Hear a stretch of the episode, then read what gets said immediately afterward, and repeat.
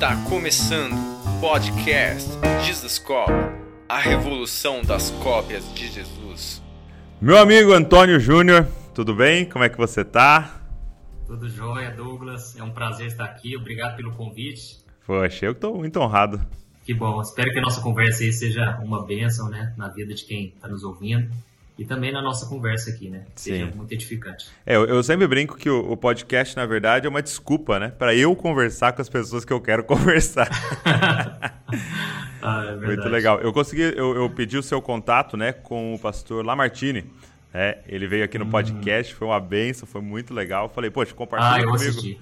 Que legal, que legal, foi muito bom. E de verdade, obrigado, obrigado que por bom. tirar esse tempo com a gente aqui. Que bom, eu que agradeço aí vai ser tremendo. Muito bom. E eu queria. É, é, eu quero perguntar várias coisas, né? Porque eu estava é, assistindo alguns vídeos, já tinha assistido alguns vídeos, né? E estava assistindo agora, quando eu marco, eu, eu, faço uma pesquisazinha, né? Mais a fundo do ah. meu convidado e tal. E eu estava assistindo alguns vídeos, então eu quero, quero saber como é que é essa parada do canal, como é que é essa parada do, do YouTube, esse trabalho que você faz que, cara, alcança tanta gente. Eu estava olhando lá que vai chegar agora a um bilhão de visualizações. Né? É. Vai chegar a, Deus, a um né? bilhão de visualizações. Meu Deus do céu, o que, que, é isso? O que está acontecendo aqui?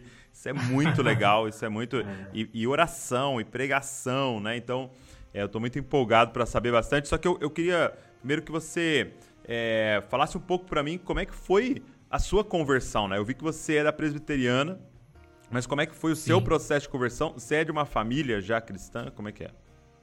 Não, não. É, na verdade, não tinha ninguém né, na nossa família cristão, evangélico. É, a gente era católico, uhum. mas é, a gente acreditava muito também na doutrina espírita, então eu ia em centro espírita né, desde os dos 14 anos.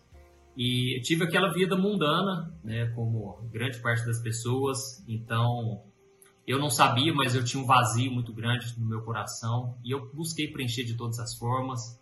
E logo, né, bem assim, na adolescência, com 12, 13 anos, eu já saía de casa, já comecei meio que a dar trabalho para os meus pais, uhum. né, porque chegava muito tarde, às vezes bebia demais, eu nunca tive muito controle assim. Então, acabei me envolvendo muito em vícios e me envolvi com drogas também. E, mas enfim, eu queria uma liberdade. Eu, eu sabia que a vida não se resume a esse plano material, terreno. E eu sempre tive muita curiosidade também de saber o que tinha no mundo espiritual, é, qual era o sentido da vida, esses questionamentos. Uhum. Né? E eu me lembro que quando eu era criança, é, uma vez eu saí com meu tio, com meu irmão, a gente foi é, assim numa montanha. Quando a gente subiu lá, eu fiz um questionamento ali: né? se Deus existe mesmo, é, eu quero que ele se revele a mim, eu quero conhecer esse Deus. Hum. E eu senti uma paz muito grande ali, sabe? Mas não contei para ninguém, eu guardei aquilo comigo. Aí um dia passou mais de um ano assim, eu estava na casa de um tio meu no Rio de Janeiro, e eu, de novo, assim, eu me veio essa, essa ideia, né, de querer conversar com Deus, querer saber se Deus existe mesmo ou não. E ali eu tive uma conversa com Deus. Quantos anos você tinha? Sem aquela religiosidade. Ali eu tinha uns, uns 11 anos, mais ou menos. Okay. E aí, naquela conversa, eu falei: Deus, o Senhor existe mesmo, eu quero te conhecer um dia. É, e aí, o que aconteceu? Eu senti uma paz muito forte naquela noite, mas de novo não contei nada, até mesmo porque eu não sabia o que era aquilo. E aí, quando eu fiz é, 17 anos, eu já tinha tido uma banda de rock, uma punk rock, né? Eu gostava muito de punk rock. Hum. E a gente chegou a gravar um CD. E eu, então eu tinha os meus planos, né? Então eu, eu era uma mistura assim, de roqueiro com hippie, porque o hippie tinha esse lado esotérico. E eu sempre gostei muito de, é, de querer conhecer né, esse lado místico. Então eu tinha um plano, né? Quando eu fizesse 18 anos, hum. eu ia sair de casa, eu ia me tornar hippie, eu ia morar em São Tomé das Letras, Olha só. ali perto de Três Corações. Sim, sim. É cheio de bicho grilo ali, né? Você, então, você, isso tudo em Minas, acontecendo em Minas. Em Minas Gerais. Eu nasci no interior de Minas e então eu tinha esse sonho assim de morar naquele lugar porque um dia eu fui lá, apaixonei, né, por aquele lugar e Então assim, a minha vida era o quê? Eu gostava muito de desenhar, gostava muito de artesanato, ficar fazendo aqueles bonequinhos de de gnomo, fada, bruxo. É mesmo, cara. Então, seu plano era realmente tipo, ir para as ruas, vender essa parada, fazer, né, igual eles brincam, fazer minha arte nas ruas e tal. Era, era o seu plano. Exatamente. Era o que eu queria. Interessante. Porque e tudo começou, isso só foi refletir depois que eu me converti. Uhum. Tudo começou quando eu tinha ali uns 15 anos e um dia um moço foi pedir ajuda lá em casa, era no domingo. E esse, o, o mendigo ali, me, ele me pediu ajuda e eu fui lá dentro de casa, né, na dispensa, e eu fui pegar um monte de leite, bolacha para dar para ele. E me veio um amor muito forte. Assim, queimou no meu coração um amor tão grande por aquele homem. E eu coloquei até mais coisa do que devia. Na hora que eu entreguei para ele e esse moço foi embora, eu não consegui parar de pensar naquilo. E eu pensei, eu hum. preciso fazer algo para ajudar as pessoas. Eu preciso servir. É mesmo. As pessoas, né? E foi dali que surgiu essa ideia assim de, de querer ser hippie, porque a filosofia do hippie é essa, viver é, fora desse dessa desse capitalismo, né, selvagem. Então eu queria viver esse estilo de vida. E eu não sabia, mas aquilo já estava relacionado com o meu chamado hoje né? E eu sei que muita gente às vezes já tem esses relances, né, que vem e é importante a gente analisar o passado também, aquilo que queima no nosso coração, porque hoje eu sinto esse amor assim, né, pelas pessoas e eu vejo que é Deus mesmo, né, que coloca isso na gente. Mas quando eu fiz 17 anos, eu ainda não tinha namorado e e assim, isso pro mundo, né? É, é raro. A gente fica meio. É raro. Eu não tinha beijado na boca, eu era bebê ainda, boca virgem. E os, e os moleques da, da minha idade me zoavam muito. E Mas um dia tinha começado a internet, é, principalmente aqui na nossa cidade, tava bem no comecinho, cara. E aí tava aquele, o MSN. Uhum. É, não, perdão, não era o MSN, era o ICQ na época. É, era um número, né? O seu, seu usuário era um número, assim. É... Era um número. Nossa, é verdade. E aí tinha também a sala de bate-papo da UOL. Meu Deus. E tava naquele internet de escada e é. tal. E eu ficava até de madrugada, né? Vendo aquilo, também me envolvendo também com, com pornografia. Né? Não tinha né, o conhecimento da palavra. E aí, numa noite me veio uma ideia. Eu falei, eu vou falar com Deus. Eu vou pedir para Deus uma namorada. Hum. Entrei numa sala do bate-papo de São Paulo. A minha era interior de Minas. E eu fui conversando. A primeira moça que eu conversei fui gostando da moça e tal. Resumindo, a moça era da minha cidade. Tá brincando. E aí, é, então assim, já foi um sinal, um grande sinal, né? já marquei de encontrar com ela. E o que que acontece? Até minha esposa comenta muito, né? Assim, é, aliás, as pessoas comentam para mim, para minha esposa, porque eu sempre falo muito dos meus relacionamentos passados, uhum. das minhas experiências, né? E graças a Deus ela não tem ciúme, porque ela sabe que eu conto para edificar, sim, sim. sabe? E, e, eu cito muito exemplos meus nas pregações, nas minhas mensagens, porque eu vejo que se aconteceu comigo, se esse milagre aconteceu comigo, pode acontecer na vida de qualquer Sim, pessoa. E eu até costumo assim, dizer que o maior milagre não é aquele que acontece com o outro, é, por mais que seja grande, impressionante, mas é aquele que acontece com você. Uhum. Você que talvez não acreditava, né? Você que não tinha esperança e de repente Deus entrou na tua vida, né? Então, comigo foi assim. E aí, eu fui conhecer essa moça, fomos nos envolvendo, comecei a namorar. Eu vi, assim, a mão de Deus ali, mas eu não tinha noção, né? Não conhecia Deus de verdade. E essa família dela era é, de terreiro, né? De, de umbanda. E eu, eu, apesar de ser espírita, eu, eu me interessei muito com aquilo ali, né? Porque é um, meio que uma vertente. Uhum. Resumindo, um dia nós fomos numa cidade chamada Caldas, num terreiro lá. E eu fiquei muito impressionado com o que eu vi lá naquele lugar, porque eu vi na minha frente, né, o mundo espiritual assim, se materializando. E o que acontece, né? Um moço lá recebeu uma entidade e ele veio conversar com a gente e ele só falou coisas boas, cara. só coisas assim, acertando tudo relacionado à minha vida, né? coisas que eu não falava para ninguém. Aquele cara sabia tudo. E ele assim, ele na conversa dele, ele até falou: rapaz, tira esses brincos aí, né? Eu tinha oito brincos. Hum. E, e, ele falou: tira isso, porque às vezes seu pai não gosta. E aí eu gostei muito ali daquilo, daquilo tudo, porque só acertava, né? uhum. né? É, realmente, meu pai não, não, queria que eu colocasse. Mas ele falou assim: olha, vocês dois formam um casal tão bonito. No, no divórcio, assim, no, quando vocês casarem, fica pro resto da vida, cara. Porque hoje em dia, tanto casal divorciando, né? Só que esse cara, ele dava uma cisada muito macabra. Hum. Essa entidade que estava incorporada ali.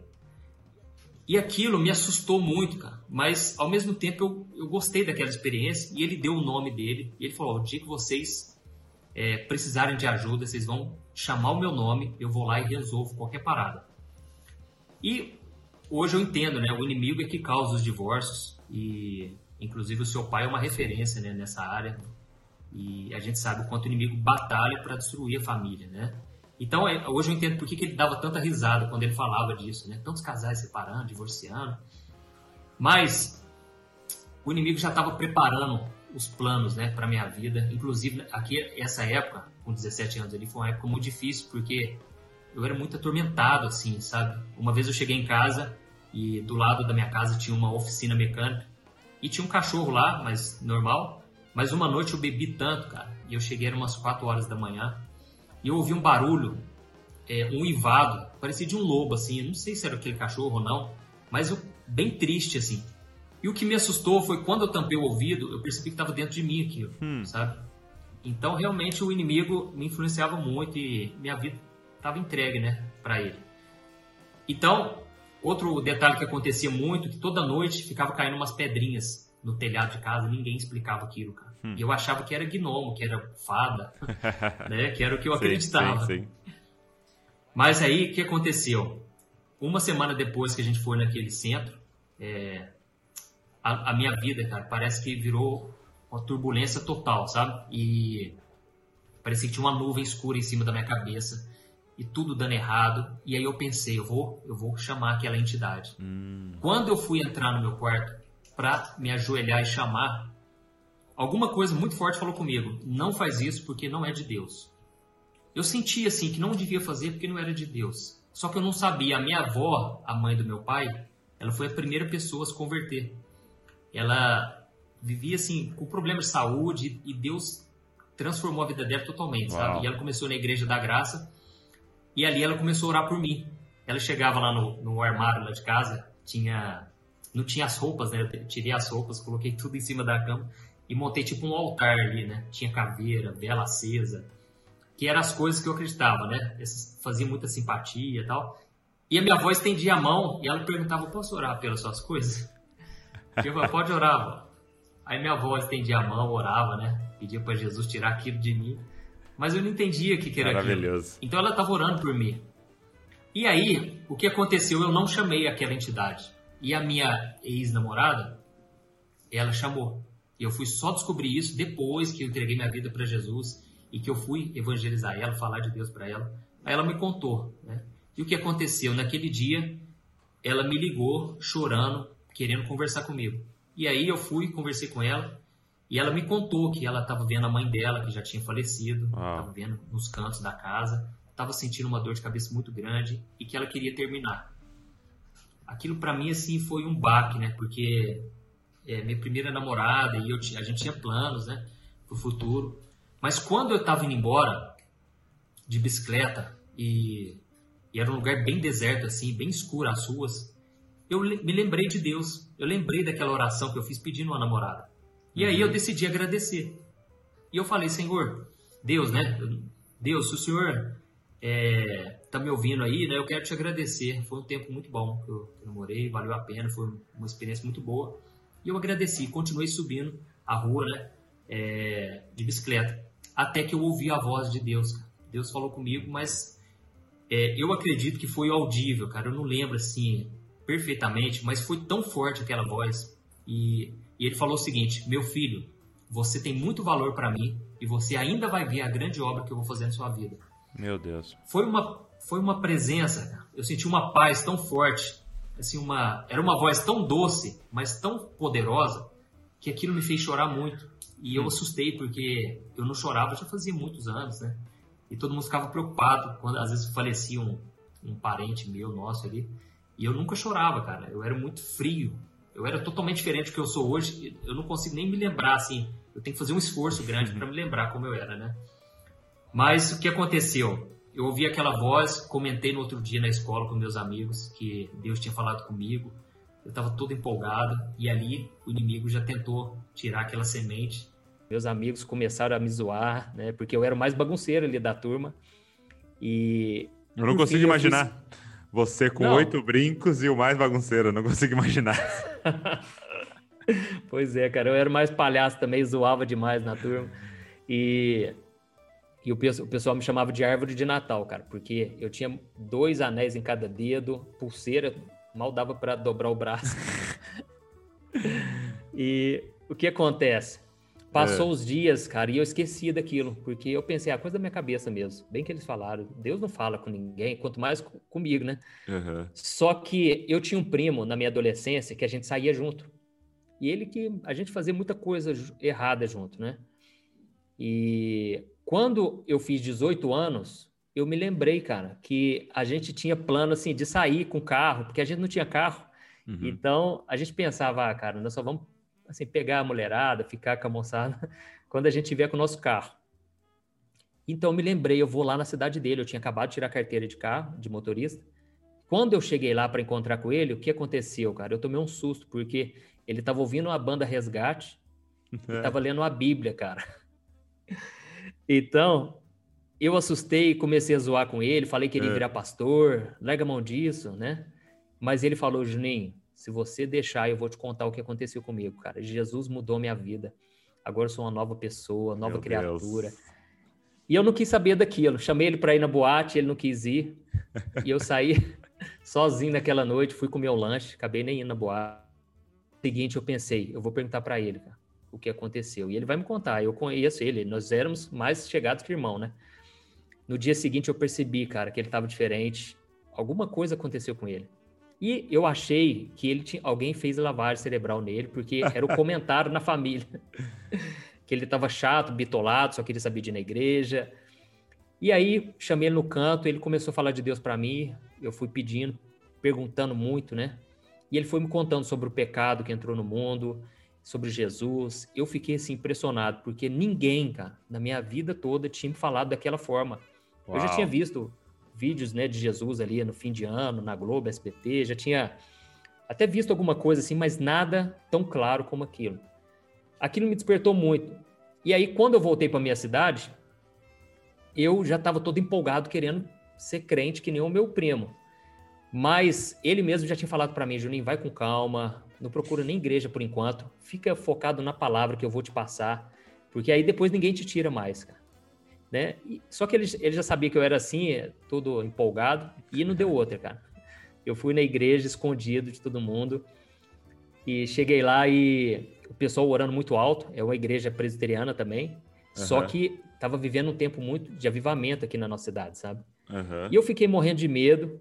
Quando foi no domingo, eu voltei na, naquela igreja, chamei dois amigos meus. A gente não tinha intenção, assim, eu queria conhecer, mas não queria me converter. Né? A gente até combinou, gente, ó, na hora que chegar lá, nós vamos mirar, cada um escolhe a sua lá e, e vamos ver se a gente acerta com a menina mais certinha, né? da igreja. Só que um dos amigos meus, cara, olha como é que Deus já estava trabalhando ali. Ele mirou numa moça lá, hoje ele tá casado com ela. Tá brincando. Então, deu Sério? certo. Eu... e aí, que aconteceu? Eu fiquei um mês indo na igreja, mas eu ainda não tinha entregado a minha vida para Jesus. Eu acho que muita gente que está nos ouvindo aí está é, passando pela mesma coisa, né? Sim. Porque gosta dos louvores, ama ouvir a palavra de Deus, mas sabe lá no fundinho do coração que ainda não se entregou, né? Uhum. E eu estava dessa maneira. E realmente, assim como meu primo falou, eu acabei me frustrando, assim, porque muitos jovens ali não, não queriam saber, sabe? De Deus, de Jesus. E eu tava com muita sede. Então eu comecei a andar com as mulheres mais de idade, uhum. que oravam mais, que eram mais firmes, né? E um dia elas me chamaram para ir numa vigília. Uau. E eu me lembro que aquele dia, cara, foi uma batalha espiritual. Eu não sabia, eu não entendia o que era. Mas eu até comentava com as pessoas, gente, tá uma luta aqui dentro de mim, entre o bem e o mal. Um lado meu me fala que eu tenho que ir nessa vigília, mas o outro tá me chamando para as coisas do mundo. No final das contas, eu fiz uma oração, eu falei, Deus, se for do Senhor aí, se for para dar certo, faz dar certo. E eu acabei indo para essa vigília. Uhum. E quando eu cheguei lá, eu não sabia, mas a minha vida ia mudar da água para o vinho naquela vigília. O pessoal começou a cantar os louvores, eu achando muito bonito, mas ao mesmo tempo eu pensava, gente, hoje é segunda-feira à noite, esse povo parece que vive outro mundo, cara. Esse povo está aqui reunido, orando por um Deus que nem enxerga, nem vê. E, e eu pensei, gente, eu vou embora daqui. Mas não tinha quem pudesse me levar embora, a gente estava num sítio. Resumindo. Estratégia boa, né? É estratégia boa, levar a galera. estratégia boa. Tem como sítio. ir embora. Exatamente. E o que aconteceu? Os amigos que estavam comigo, que eu tinha levado para a igreja, porque eu fui levando, pessoal, nem eu sabia se era aquilo mesmo que era o caminho, mas fui levando um monte de gente. E eles falaram para mim, Juninho, vamos sair pela lateral aqui, porque a vigília já está acabando. Vamos lá comer as coisas que já colocaram na mesa lá. eu não sei explicar o que aconteceu, cara, mas eu falei com muita convicção. Eu virei para eles e falei: Deus vai falar comigo agora, eu vou ficar aqui. Só sei que eles assustaram e eu assustei muito mais porque eu pensei, nossa, eu estou me convertendo. Sem eu perceber, eu estou me convertendo. Eles estão conseguindo fazer lavar cerebral em mim. E eu não queria isso, eu queria só seguir Deus de longe ali, né? Mas quando eles saíram, me veio uma, uma, uma tremedeira no corpo e eu me senti assim, que eu estivesse morrendo, cara. E eu pensei, nossa, eu vou morrer aqui agora, eu não me arrependi, então eu vou para o inferno. Meu primo falou que eu preciso me arrepender. Naquela hora entrou um moço, assim, na, por uma porta, e ele leu uma passagem da Bíblia lá que os discípulos estavam com Jesus no barco, Jesus dormindo, e veio uma tempestade. Esse cara começou a falar o seguinte: olha, tem alguém aqui que a sua vida está turbulenta, sua vida está uma tempestade. Ele, o cara começou a descrever coisas da minha vida. Uhum. E, e, Deus usando muito ele ali comigo. E eu pensava, quem falou da minha vida para esse cara? Mas foi tão forte, cara, que naquele momento eu fechei o meu olho e aí me veio aquela voz de novo que eu já tinha ouvido alguns meses atrás. E Deus falou comigo assim: meu filho, você precisa se arrepender. Naquele momento passou um filme na minha cabeça e eu é, fui me lembrando de tudo que eu tinha feito de errado e fui me arrependendo. Mas aí chegou um momento ali que eu tinha experimentado a maconha e eu pensei: isso aqui eu não me arrependo, cara, porque foi uma fase muito boa da minha vida. E aí Deus ficou em silêncio ali sabe? Porque eu estava sentindo muito ali a presença de Deus, sabe? E eu me lembrei daquele versículo que o meu primo tinha citado para mim, eu guardei ele, que diz que Deus, o pecado faz separação entre o homem e Deus. Uhum. Na hora eu pensei, cara, eu vou ter que tomar essa decisão. E aí eu falei, Deus, por amor a ti, eu abro mão disso também. Eu me arrependo, me perdoe, entra na minha vida.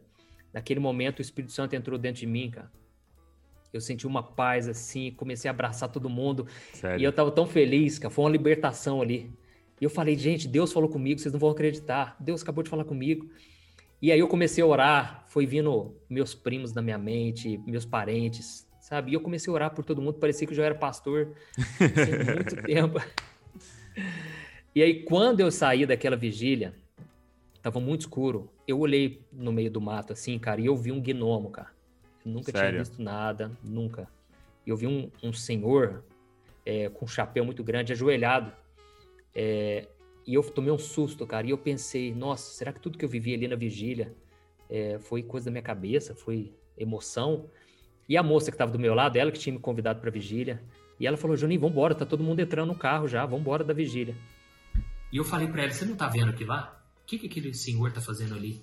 Né? Mas eu já sabia que não era um senhor qualquer, era um tipo um bruxo, um mago. E ela falou: tá amarrado em nome de Jesus. E aí na hora eu pensei: cara, é estratégia do inimigo. Foi de Deus sim. Abriu meus olhos ali e fui embora.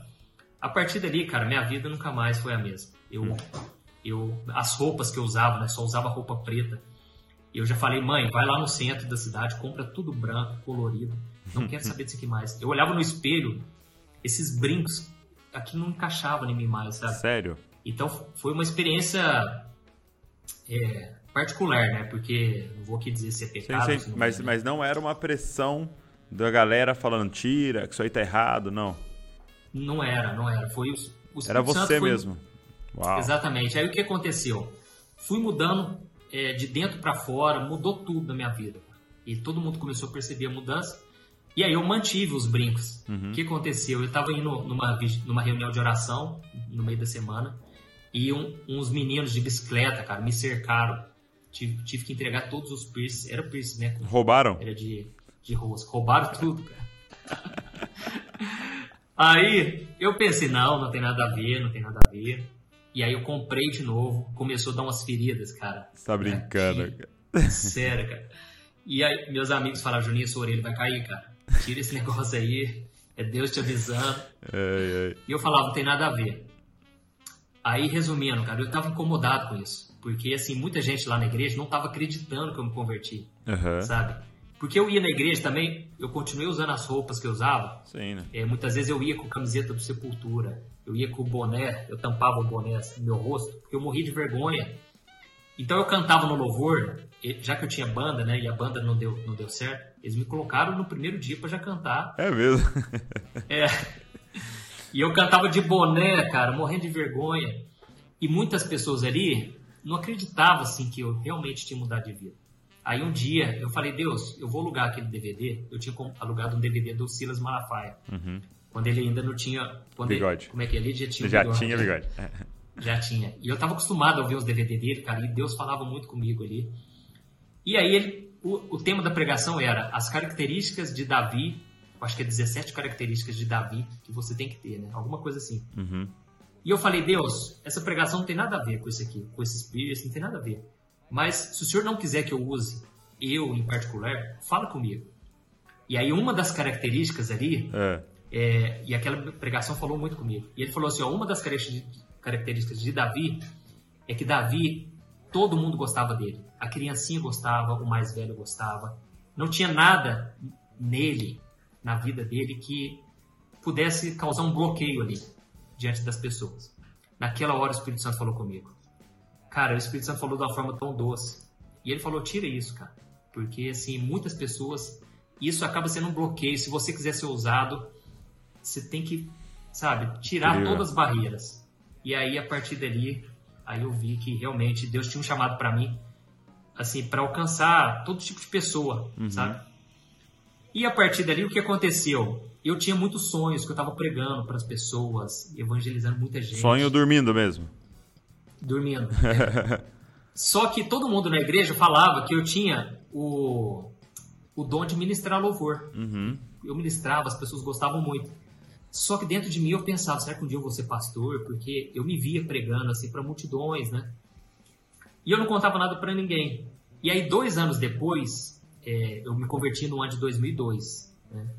Em 2004, eu, eu fiquei dois anos pedindo muito dom é, de oração em línguas Uhum. né, línguas estranhas, porque eu achava que aquilo ia me aproximar muito de Deus.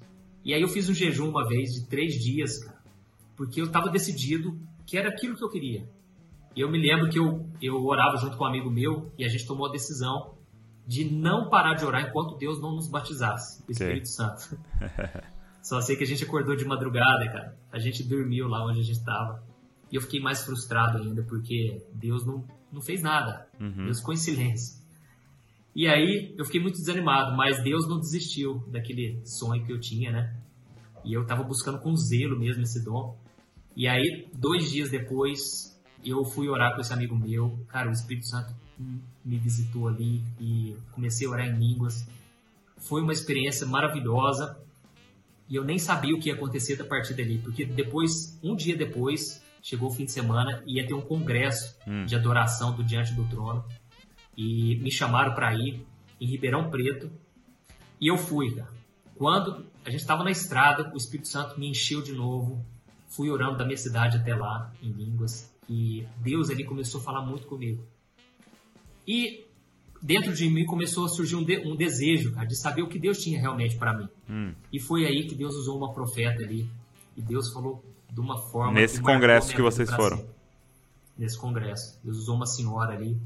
E foi uma experiência marcante, cara. Eu que nunca tinha visto nada do sobrenatural, eu vi um anjo na minha frente e ele colocou uma coroa na minha cabeça. Deus falou que naquelas coroas tinha muitas pedrinhas que seriam as almas, as vidas que eu iria trazer para Deus. Uau. E ele falou: e a partir de hoje você vai sentir uma dor de parto, você vai gerar essas vidas para mim. E foi uma experiência maravilhosa ali. Só que o que aconteceu, né? Passou um ano e aquele ano seguinte foi o mais difícil de toda a minha vida, cara, porque eu trabalhava com meu pai e eu não conseguia trabalhar direito porque eu ficava pensando aquilo. E Deus tinha falado comigo através daquela música. Trabalhava, que trabalhava seria- com o quê? com fotografia. Fotografia. Meu pai tem uma- tinha uma loja há mais de 40 anos, sempre fui fotógrafo. Uhum. E eu me senti muito frustrado, assim, porque eu não conseguia trabalhar direito, cara. E Deus já tinha falado comigo através daquela moça, senhora, que eu seria pastor, que eu iria pregar para muita gente, né? Então aquilo tudo me trouxe muita confusão, porque uhum. ao mesmo tempo que Deus me deu a palavra, eu não via acontecer nada daquilo, porque uhum. eu ainda tinha um trabalho com meu pai e eu estava na faculdade, eu cursando publicidade e propaganda, mas eu não conseguia estudar, cara. E eu pensei, não vai dar certo, cara, eu vou, eu vou reprovar. E não deu outra. Hum. Aquele ano eu não trabalhei direito, reprovei na faculdade, mas foi a partir daquele momento onde tudo estava dando errado para mim que Deus usou, começou a usar a minha irmã. A minha irmã é espírita, hoje ela se converteu. E ela começou a falar comigo, Juninho, você não tinha falado para mim que você tinha um chamado para ser pastor? Por que, que você não conta isso para meu pai, para minha mãe? E foi ali que eu reuni com os meus pais, contei tudo. Meus pais aprovaram na hora, porque é eles mesmo? perceberam que, que eu tinha um chamado mesmo, não era é. só uma religião. E, e, e a mudança na sua vida, né? Eles viram, né? Eles viram, cara. Eles viram.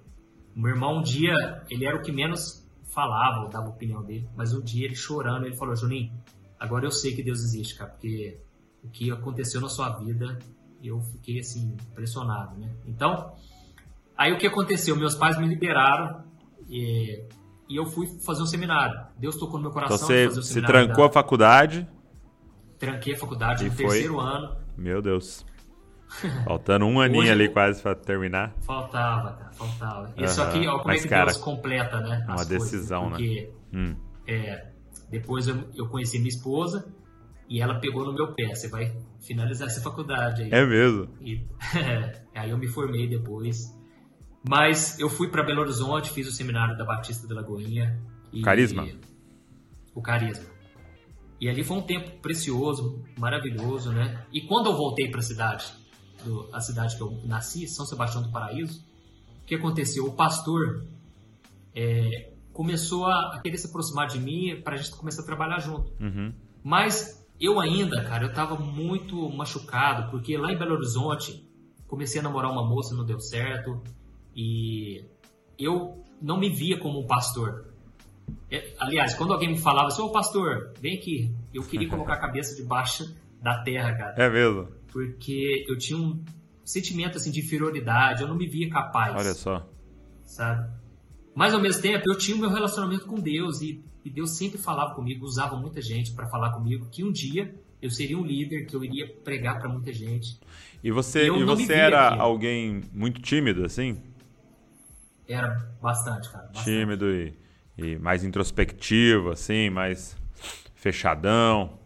Exatamente. Quando eu tinha a banda do mundo, eu cantava olhando pro chão, cara. É mesmo? Morrendo de vergonha, sabe? E, e é por causa disso também que eu não me via capaz. E ninguém também via que podia sair alguma coisa boa dali, entendeu? e aí o que aconteceu? É, é, é, como é que é? São Sebastião do Paraíso. Né? Exatamente. É, pode vir alguma coisa boa de São Sebastião do Paraíso? Pois é, cara. Um dia um dia eu fui pregar numa igreja lá em Volta Redonda, é. né? E aí o pastor falou assim, ah, você é lá do interior, né? Eu falei, sou, né? E eu me sentindo assim meio para baixo. Eu falei, cara, que benção, né? Porque Jesus falou que é do interior que fluirá um cio de água Eu falei, rapaz, glória a Deus. É Amém. e aí, o que aconteceu? Teve um acampamento de carnaval lá na nossa igreja e eu ainda estava muito assim com um ponto de interrogação na minha vida, né? Porque não estava se encaixando as peças. De um lado, o lado espiritual estava em comunhão com Deus, mas em todas as outras áreas eu não sabia o que fazer, cara. Como eu teria o meu sustento, como encontrar a pessoa certa. E ali naquele acampamento, cara, Deus falou comigo, Deus restaurou minha vida e Deus falou muita palavra para mim, sabe? Que a partir dali Deus ia me restaurar. E eu não sabia, mas a minha esposa já estava lá. Tava nesse acampamento. Então, já estava lá. então eu olhei para uma menina lá, cara, eu encantei por ela. Nossa, que menina nota mil, mas eu não queria relacionamento. E Deus trabalhou de um jeito, cara, que ficamos quatro meses conhece, nos conhecendo e ela me colocou de molho, porque os outros namoros meus, em uma semana eu já estava namorando. Uhum, uhum. Então Deus foi tratando comigo e aí o que aconteceu, né? Só para finalizar aqui. Aí o pastor me chamou para ajudar o, o, com os jovens. E eu fiquei ali uns sete anos cuidando daqueles jovens. Olha só. Mas eu não conseguia lidar, cara. Os, às vezes tinha culto que ia cinco jovens, às vezes ia dez, cinquenta, às vezes dois. Não tinha uma constância. Eu tinha muita dificuldade para pregar assim para jovens, né? E aí eu me sentia sempre um, um frustrado, hum. sabe? Porque Deus falou que eu vou ser pastor, que eu vou pregar para no Brasil, fora do Brasil. Até quando eu conheci a, minha esposa, hum. a gente ainda nem estava namorando, e eu falei para ela: "Você tem certeza que você quer namorar comigo? Porque Deus falou que eu vou pregar no Brasil inteiro. Talvez eu vou ter que ficar viajando muito." E hoje a gente entende que através da internet, cara, eu alcanço muito mais gente do que eu muito iria, mais. sabe? É. E só para resumir, eu sei que às vezes eu falo demais, né? Imagina. Mas é só para contar aqui o que, que Deus fez. Durante sete anos, cara, o ministério não foi para frente. E a própria liderança me convidou, eles me chamaram numa reunião e eles abriram o jogo comigo. E eles disseram: Olha, nós vemos que você não tem chamado, você não vai ser pastor porque, cara, suas pregações são muito ruins. São muito fraquinhas. Sério? Sério. Numa reunião e eles aí, chamaram para dar esse feedback. Para dar um feedback, cara. Eu acho que eles estavam com tanta, tanta raiva, eu acho que eles falaram porque tinham vontade de falar. Deus me deu força ali e eu falei para eles: olha, vocês não são obrigados a gostar da minha palavra, vocês não são obrigados a gostar de nada, e eu até agradeço, porque vocês estão falando o que vocês acham. Mas eu fui embora dali, Douglas do céu, eu, eu assim, me senti no fundo do poço, cara, porque Deus me deu grandes promessas, mas eu não conseguia dar frutos nem no ministério. É lógico que Deus, né, trabalha de forma diferente da nossa. Muitas vezes eu ouvi relatos de pessoas dizendo: Olha, Deus te usou muito hoje. Mas era totalmente diferente da grandeza do que Deus tinha falado. E aí, eu não guardei mágoa, né? Até mesmo se eles estiverem ouvindo a gente aí, eles vão se identificar, vão saber que são eles, mas eu não tenho raiva de ninguém e eu agradeço a Deus, cara, porque se não fosse aquilo ali, hoje eu não estaria na internet. Por quê? Eu fiquei duas semanas orando, muito triste, e foi naquele momento que um dia o Espírito Santo falou comigo, cara. Era domingo de manhã e o Espírito Santo falou assim: ó, as pessoas não querem te ouvir na sua igreja? Cria uma página no Facebook que eu vou começar a te usar na internet. É mesmo? E aí foi, cara, foi uma experiência muito forte. E no dia seguinte já criei essa página, cancelei o, o meu perfil, né? Eu tinha uns 120 amigos ali, transformei eles em curtidas na página. Uhum. E comecei meu trabalho ali, cara. E, e então, eu, o que eu faço hoje na internet está baseado numa palavra que Deus me deu. Sim. Muitas vezes as pessoas perguntam, pastor, mas qual que é o segredo? Hoje o seu uhum. canal é o maior do mundo aí, cristão, né? O que, que você faz? Eu falo, meu irmão, é o algoritmo de Deus. Porque, Muito bom. Porque eu já ouvi. porque o que eu já ouvi de pessoas dizendo assim, pastor, eu te conheci um dia, apareceu seu vídeo na minha frente. Uhum. Então, eu vejo que é Deus, cara. Sim, sim. E que, que me deu essa palavra e eu estou só obedecendo. E aí, aí, desde o início, porque eu achei muito interessante a forma que você trabalha, né? Que é, ela é um pouco diferente do, do usual. É, eu achei muito interessante o fato de você não colocar a sua imagem, né? É, você faz a pregação como se ela fosse apenas em áudio ali e coloca. Desde o início você começou assim, fazendo os vídeos assim? Ou antes você fazia é, assim com a webcam? Como é que era? Os primeiros? É, no, no começo o que acontecia? Eu já tinha uma palavra. Ele uhum. já tinha falado comigo que ele ia me usar em toda a internet.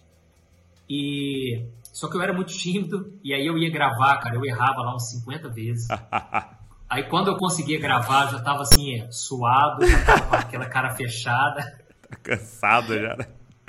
Cansado. A minha esposa perdeu paciência porque ninguém aguentava, cara. Eu errava demais. Eu queria fazer o vídeo completo, do começo ao fim, sem errar. Entendi.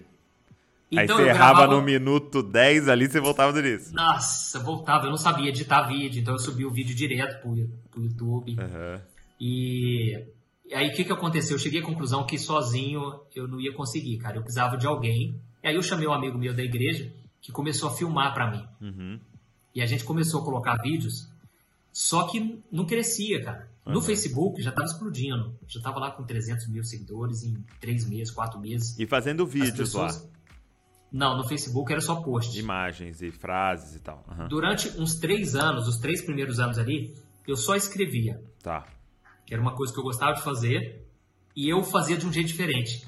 Eu chegava, às vezes, do trabalho, porque eu continuei trabalhando na empresa do meu pai, Uhum.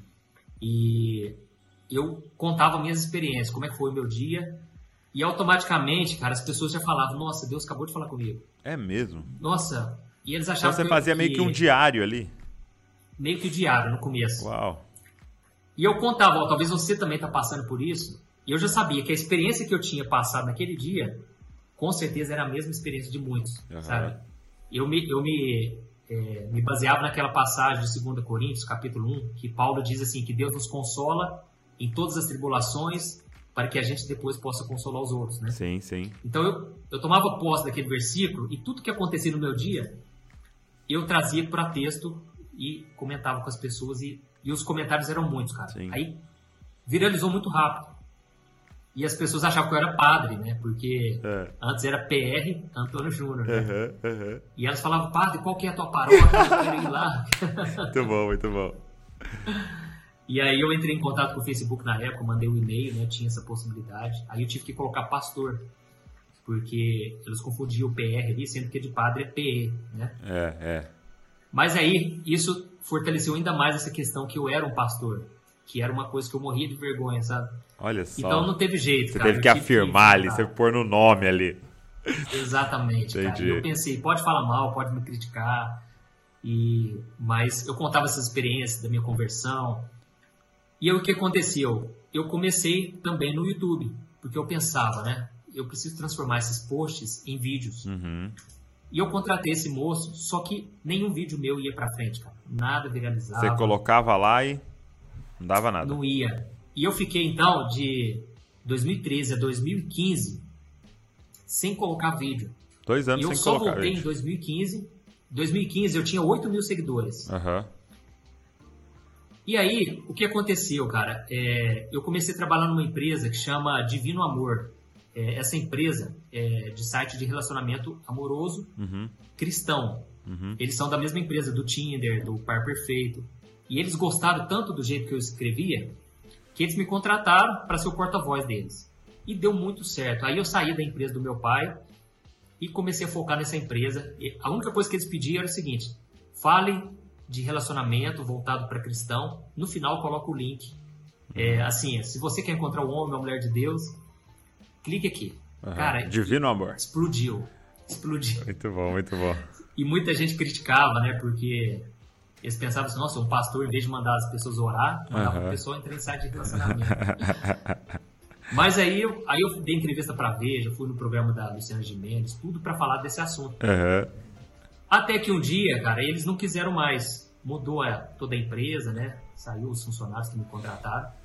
E foi aí que eu comecei a buscar em Deus e Deus foi me dando as estratégias, cara. Aí eu terminei 2015, eu já tinha quase um milhão de seguidores. Então eu saí de 8 mil para um milhão em um ano. Isso, isso no Face. No YouTube. No YouTube. No YouTube. Tá. Então, E, e, em e, um ano ali, e, e você. Aí você começou com essa. apenas o áudio com as imagens passando. e- não, aí o que acontecia? Eu gravava com esse moço, Aham. Só que aí eu percebi que estava tudo errado, cara. Eu parei, comecei a gravar com meu próprio celular e eu comecei a perceber o seguinte: eu tinha que ajudar as pessoas nas necessidades delas Sim. e não gravar aquilo que eu achava que fosse interessante. Então eu comecei a procurar saber o que, que o pessoal mais tinha dificuldade, comecei a ajudar elas nesse sentido. E aí eu comecei a editar, aprendi a editar, né, Aham. de forma simples, cara, mas comecei a gravar. E aí teve vários vídeos meus que aí viralizaram muito, né? E foi ali que começou o canal deslanchar, porque eu sempre é, pensei o seguinte: se eu tive tanta dificuldade para entender a Bíblia no começo, Sim. eu tenho certeza, o pessoal tem dificuldade. E eu fui analisando pela minha própria experiência, né? Trazendo conteúdos assim, entendeu? Sim. E Muito legal, eu cara. fui. E, é, e- uma, uma parada que, assim, que me, é, é, é, me impressiona, assim, na sua história, né? É, é isso, né? Tipo assim, você tem um chamado, né? Você tem uma palavra de Deus sobre você e você tá ali tentando viver essa palavra, né? Por exemplo, liderando os jovens e tal. E, de repente, vem esse baque, né? Do, de um fracasso, vamos dizer assim, de alguém é. falar, cara, vamos tirar você porque não tá dando fruto o que está fazendo e tal. E o que eu percebo é que na maioria das vezes as pessoas é, falam, ah, então eu acho que tudo que eu ouvi de Deus é mentira, provavelmente eu entendi errado e vou fazer outra é. coisa da minha vida e, e abandona aquilo, né? É, e você não, é você, você se apegou à palavra e pensou, então não deve ser desse jeito. Eu que tô errado. É, é, muito louco isso, né? Porque você tem uma palavra de Deus e a situação dando errado. E a gente tem, às vezes, a tentação de falar, Deus errou, né? Ao invés de olhar e falar, talvez eu tô errando. Talvez não é desse. E, e, e, é, e para mim é maravilhoso isso, porque eu gosto muito de um exemplo que o, o, um pastor chamado Paulo Borges, né? Ele, ele, dá, ele dá, que é assim: ele disse assim, imagina que você está num carro e Deus te mandou ir, por exemplo, aqui em Bragança, se eu for para o norte, eu vou para Belo Horizonte, né? Se eu for para o sul, eu vou para, sei lá, Paraná. Entendeu? Então, é, imagina que Deus te deu um carro e tal, e Deus falou para você, ó, vá para Curitiba. Entendeu? E aí você pega o carro e começa a dirigir para BH. O sentido contrário. Entendeu? Ao que Deus mandou. Ele disse assim: é, Deus acelerar o seu carro, te abençoar, é uma maldição. Porque cada quilômetro é que eu ando, eu tô mais longe do destino que Deus queria. E aí o contrário, Deus quebrar o seu carro é amor. É uma benção. É, é uma benção. Entendeu? Ou Deus não te dar um carro, você está indo a pé na direção errada, é uma benção. Porque se você tivesse uma Ferrari, você estava ainda mais longe do que Deus tem para você. E é entender isso, né, pastor? Que essa frustração que você viveu, poxa, uma reunião como essa, de alguém chegar e falar, cara, você, é. você não tem chamado nada, era amor de Deus te parando, né? Para dali a duas semanas você pisar naquilo que era o seu destino, pisar naquilo. Então, talvez se aqueles pastores, aquele grupo não tivesse te parado, você estaria lá, talvez liderando os jovens ou liderando uma congregação, e o que é maravilhoso, mas que não era o que Deus tinha para você, né? E, Exatamente. Então, é, é para quem está nos ouvindo, duas coisas ficou muito forte para mim. Isso, né? De, de ter a clareza de que, cara, até nas frustrações é Deus nos guiando. E a segunda coisa que ficou muito forte para mim é você falar assim, cara, meu primo compartilhou o evangelho comigo e eu nunca tinha ouvido o evangelho. Isso, isso é, é muito forte e eu, eu, queria até voltar nisso para a galera que está nos ouvindo, porque a gente pensa que a gente vive num país evangelizado, vamos dizer assim. Ah, vamos falar de Jesus para fulano, mas todo mundo já ouviu sobre Jesus. Cara, você que está nos ouvindo, você que está nos assistindo, pouquíssimas pessoas ouviram verdadeiramente o plano do Evangelho. É verdade. Não tenha medo de falar o básico. Deus criou o mundo perfeito, o homem pecou, se desviou de Deus e Deus então teve um plano para trazer o homem de volta para o seu lugar e tal. Não tenha medo de falar o básico de Jesus ter morrido na cruz, da salvação, da fé, porque pouquíssimas pessoas ouviram de forma organizada o plano de salvação. Isso é muito é. forte, cara. Exatamente. E assim, eu vejo a importância do discipulado, cara, porque a base da minha vida foi o, o que eu ouvi ali, sabe, do Sim. meu primo. Exatamente isso, o evangelho simples, puro. Uau, uau. Sabe? E, e, ele até falava assim, porque ele gostava muito de mim, ele falava, Juninho, você vai pro inferno, cara. Se você continuar assim, cara. Direto e, e reto direto e reto, porque a gente era muito chegado, sabe? Então não tinha meio termo ali, ele falava na, na lata. E hoje eu vejo a importância disso, cara, porque ele mostrou a lei antes de mostrar a graça, então eu, aquilo pesou muito em mim, sabe? Porque eu chegava à conclusão, realmente, eu não vou pro céu, cara, sabe? Eu, eu, não, eu não posso ir pro céu porque eu não arrependi ainda, sabe? Então ele focou no arrependimento, eu vejo que ele pregou da maneira correta, cara, e isso influencia hoje as minhas mensagens, sabe? Sim. Eu, eu assim, eu não tenho muitas vezes o conteúdo aprofundado. E muita gente eu já vi, algumas pessoas, né, já vi dizerem, nossa, mas esse pastor aí tem com tanto, com tanto seguidor aí e traz uma mensagem tão simples. E aquilo no começo, cara, me machucava muito. É porque... É mesmo, machucava? É, só que me tornou mais forte depois, sabe, nas minhas convicções, porque eu não posso perder essa simplicidade do evangelho. Sim. É o que tem convertido vidas, tem transformado vidas. E você vidas. é claramente, até você usou muito esse termo pastor, né? Desse seu chamado. E o pastor na, na, é, na nossa, é, principalmente na nossa cultura brasileira tal, é, é o, é, tem, tem a conotação de líder, né? Tem uma conotação de, da pregação. Mas assim, olhando, de te ouvindo, você é claramente um evangelista, né? É, entendeu? Claramente é. alguém que chamou, foi chamado por Deus para pregar uma mensagem que introduz a pessoa ali na fé. Entendeu? É a primeira vez que ela está ouvindo, é, é. ela, é, por exemplo, você falando do Facebook, ela nem sabia que você era pastor, ela achou que você era um padre. Mas a mensagem já começou a falar com ela, ministrar o coração dela, o coração dela começou a se abrir. Entendeu? Então eu, eu, eu ouvi alguns vídeos seus e a sua linguagem, a simplicidade da sua linguagem é, é maravilhoso, assim, saber, cara. Porque, porque o que você está falando, né? É, às vezes é crítica de pessoas que queriam que você fosse um teólogo no sentido de é, explicar termos profundos e tal, e talvez o grego, o hebraico, né, a exegese, a hermenêutica, mas a verdade é que aquela pessoa na madrugada sofrendo que ia chegar um vídeo para ela, ela não tem interesse nisso naquele momento. Lá na frente, sim, talvez vai ser importante para ela, mas naquele momento, ela pensando em suicidar, Exatamente. ela pensando em acabar com a vida dela, pensando em abandonar a família, ela precisava dessa mensagem Exatamente. simples e, e, só que poderosíssima de Deus, né? Que é o Evangelho. É, né? é então, e, e eu vejo também que o principal é, é, o amor de Deus, que é a base, né? Sim. Foi a base na vida de Jesus, quando Deus falou ali, este é o meu filho amado, né? Em quem tenho muito prazer. Então eu sempre procuro é, trazer para a pessoa o amor de Deus, porque eu sei que a maioria das pessoas, dos cristãos, muitas vezes acha que Deus está com raiva, sabe? A pessoa tem esse sentimento de que alguma coisa está faltando. E eu falo isso porque os primeiros anos da minha conversão foram uma benção.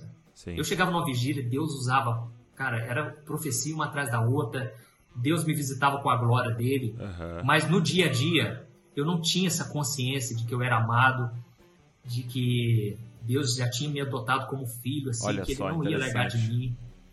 Então eu não tinha, cara, essa consciência. E eu pensava, quando eu, eu gravava os meus vídeos, eu pensava, se eu passei por isso, eu tenho certeza tem, gente Tem muita gente. E eu vou pregar, Muito mesmo forte. que eu não veja ninguém comentando sobre isso, mas eu vou falar sobre isso. Deus te aceita. Lógico, Deus não vai tolerar o pecado, mas por isso ele vai investir em você, para que você saia dessa vidinha e você venha cumprir a vontade dele, né? Então, é, a minha própria vida, né? Eu me sentia muito mal, cara, porque eu não conseguia agradar o meu pai, uhum. sabe? O meu pai tinha loja de fotografia, tinha várias lojas. Ele, ele planejou algo para mim, eu não conseguia suprir ele. E isso me machucava demais, cara. Por anos e anos eu queria agradar ele, fazer é, com que o sonho dele se realizasse, né? Mas eu não conseguia, cara. Não consegui. Até que chegou um dia que ele mesmo percebeu que não ia ser do jeito dele. Mas eu percebo que as pessoas trazem essa relação com o pai para Deus, sabe? E é, eu vejo muito assim o quanto você é, lida bem com seu pai, né? Até assistiu o podcast sei, que fez com ele. Isso é, um, é uma benção, é um privilégio. E Deus te deu isso justamente para você levar para as pessoas que é possível ter esse relacionamento, né? E hoje o meu pai, cara, é o que mais acompanha minhas mensagens. É mesmo. Nossa, compartilha, envia 40 grupos de WhatsApp cada vídeo que eu coloco ali. É o seu, é o seu então, líder do marketing. Exatamente, cara. Então eu vejo assim, as pessoas têm, às vezes por causa de uma rejeição, se sentiram tão rejeitadas, e eu me sentia assim também. Eu trazia tudo isso pro meu relacionamento com Deus, cara. Sim. Então eu tinha esse sentimento de inferioridade.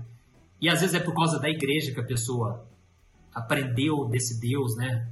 Um Deus que só quer se vingar, qualquer momento você vai pro inferno. Então tem até aquela passagem que Paulo diz que nós somos cartas vivas, né? Infelizmente, as cartas que as pessoas leem, às vezes não refletem quem Deus é de verdade. Uhum. Né? E ficam vendo visões distorcidas de quem Deus é. Sim. E eu eu pude aprender, cara, a partir das minhas fraquezas, das minhas quedas, porque assim, foi um longo processo para eu me libertar dos pecados. E muitas vezes eu só queria ouvir uma palavra assim, uma pregação.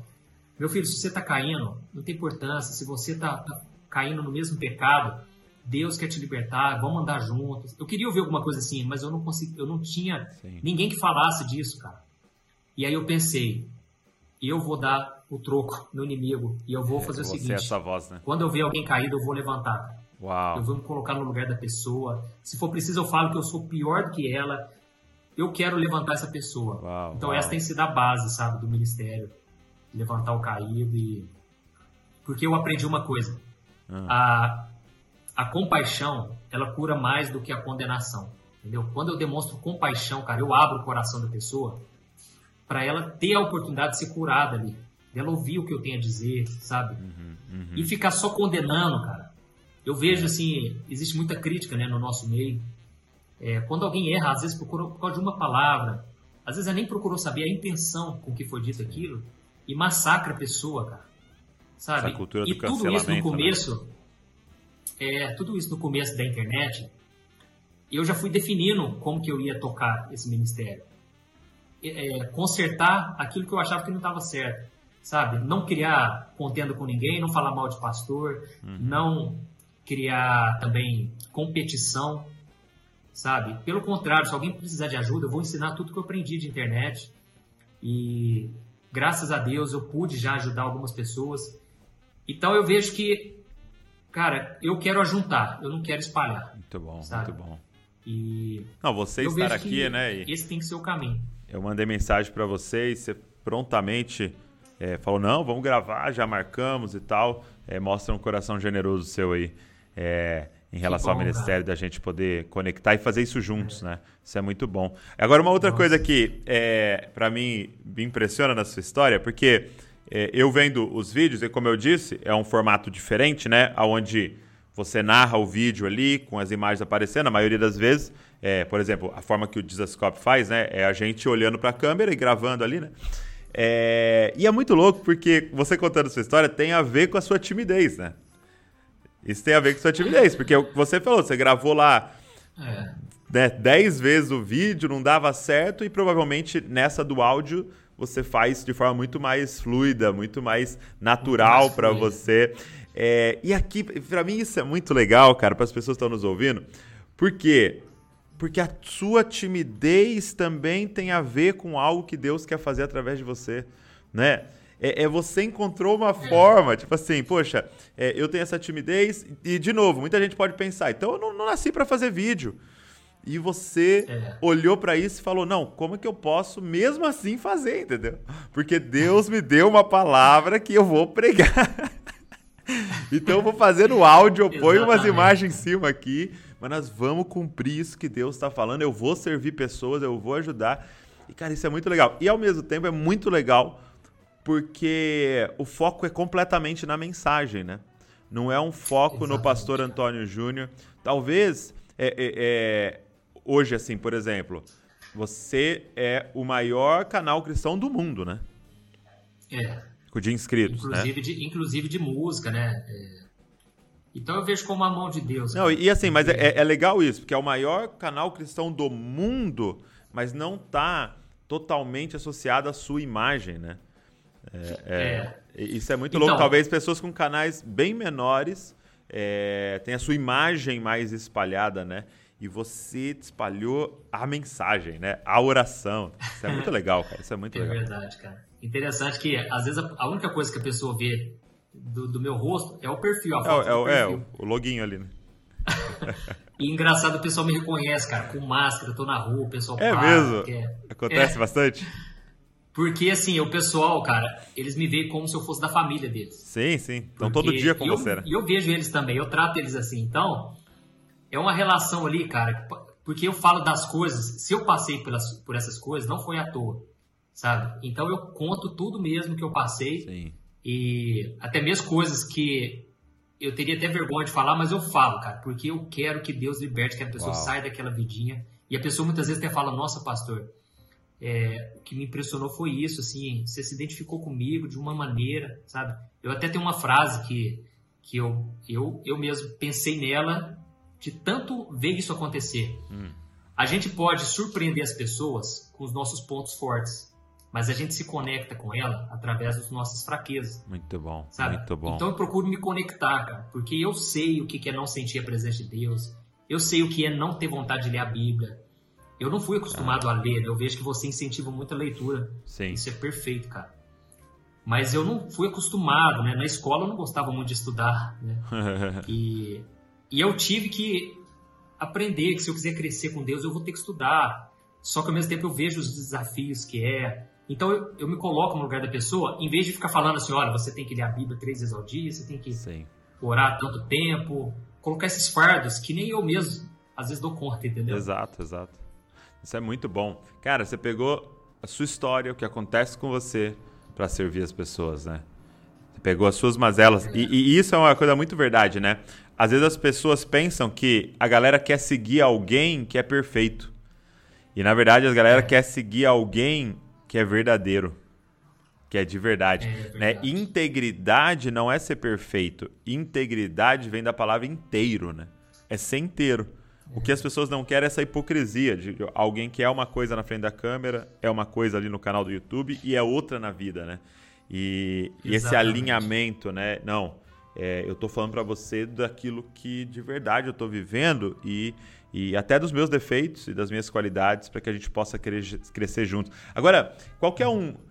Fala para um, assim, um testemunho que te marcou muito, assim, é, em relação ao seu trabalho na internet, assim, sei lá, puxa um na memória aí que foi marcante para você. Cara, eu já, eu já ouvi muitos mesmo, né? Mas teve uma de uma moça que ela, ela, foi, ela veio até aqui na minha cidade, já teve vários casos assim, uhum. e a pessoa às vezes vem, cara, sem dinheiro, sem com a mesma roupa do corpo, ela só pesquisa na internet e de algum jeito me encontra. E aí essa moça chegou e só chorava, cara. E ela foi contando a história dela e ela teve um passado assim terrível, cara. De o, o marido traía ela, cara, com, com, um animal. Era uma coisa diabólica, sabe? Meu Deus. Uma mulher que foi assim, massacrada a vida inteira, cara. E aí um dia ela falou assim: Deus, me dá uma luz. Eu quero acabar com a minha vida, não aguento mais. E ela entrou no YouTube, o primeiro vídeo era o meu. Cara, ela ouviu aquilo e justamente era um vídeo que eu falei assim. O título era mais ou menos assim: Deus não está com raiva de você. Uhum. E aí eu falei dessas coisas que a gente conversou agora mesmo, né? Uhum. Às vezes a pessoa se sente tão rejeitada, acha que Deus não vai perdoar ela, né? Que Deus é, que nunca está suficiente, Deus nunca vai aceitar ela porque ela nunca faz o suficiente. E eu fui tirando esses bloqueios. Cara, aquela mulher se converteu, fiz uma oração no final, né? Falei de Jesus.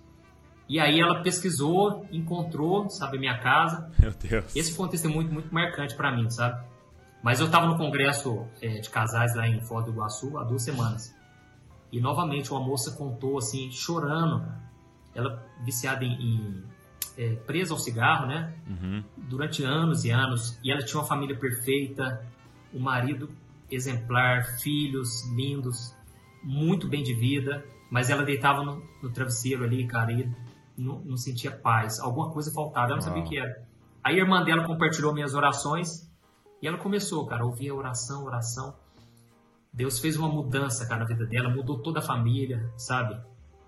Então eu percebo assim que quando você se alcança aquela pessoa no momento mais difícil da vida dela, cara, cara, aquilo para ela vale mais que tudo. Sim. Ela nunca esquece daquilo, ela tem uma profunda gratidão, sabe? E hoje nas redes sociais é o quê? As pessoas só postam coisas boas, cara. Sim. Só às vezes uma maquiagem ali não é a verdade, né? E quando eles encontram alguém ali que está falando da dor, por isso que eu, eu coloco muito mesmo no Facebook, no Instagram, imagens de pessoas sofrendo, é, pessoas assim, tristes, pensativo, porque se, identifica com a pessoa. Entendi. É. Então, Deus tem feito grandes coisas, cara, e eu, eu assim, nunca imaginei né, que aconteceu. Eu já sabia pela palavra. Exato, exato.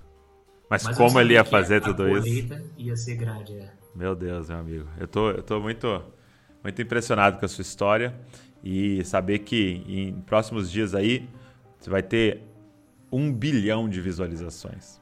Né? É. E não é sobre as visualizações, não é sobre uma fama. Exatamente. É sobre a palavra de Deus sendo espalhada, né? Sobre o evangelho de Jesus alcançando tantas pessoas. E isso é maravilhoso. Que Deus continue te dando sabedoria, graça, Amém. força, ousadia para você continuar nessa obra. Muito obrigado, viu, por esse tempo aqui. Fui muito oh, abençoado. Eu que agradeço. Obrigado e, mesmo pelo seu serviço assim, para o corpo puder, de Cristo. Amém. É, se eu puder falar algo para o pessoal, claro, claro.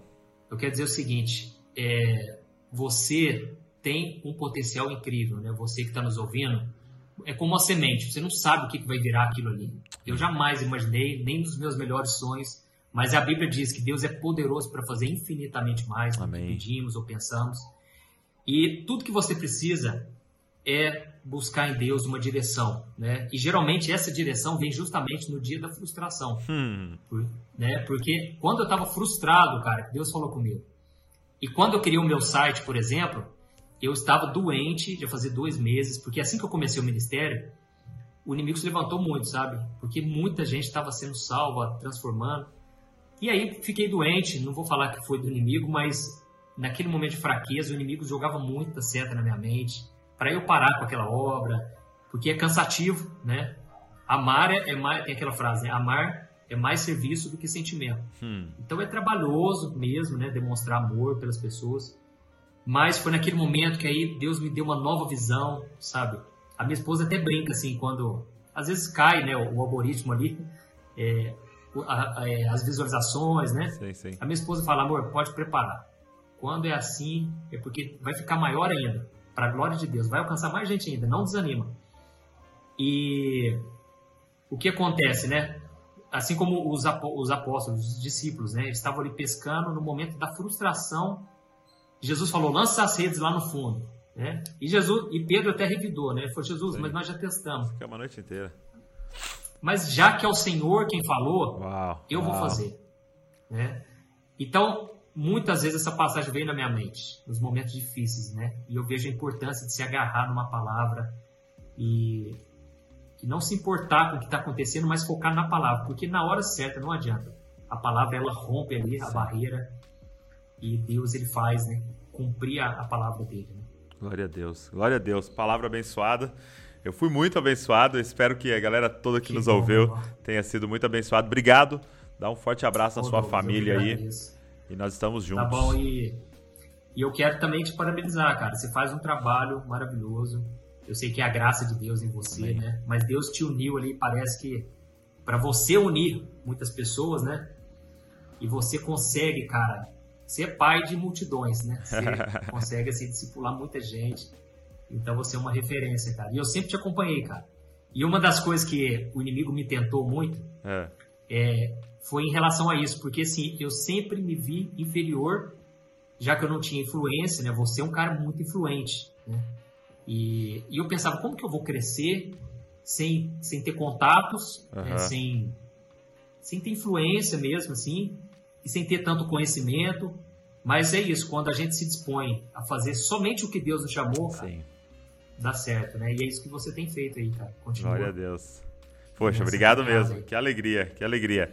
Deus abençoe muito. Você que está nos ouvindo, Amém. você que está nos assistindo, vou deixar todos os as redes sociais aqui do Pastor Antônio Júnior para você poder seguir. Se você ainda não acompanha, se você não é inscrito, já vou deixar aqui para você. Deus abençoe você e não se esqueça, você é uma cópia de Jesus. Valeu.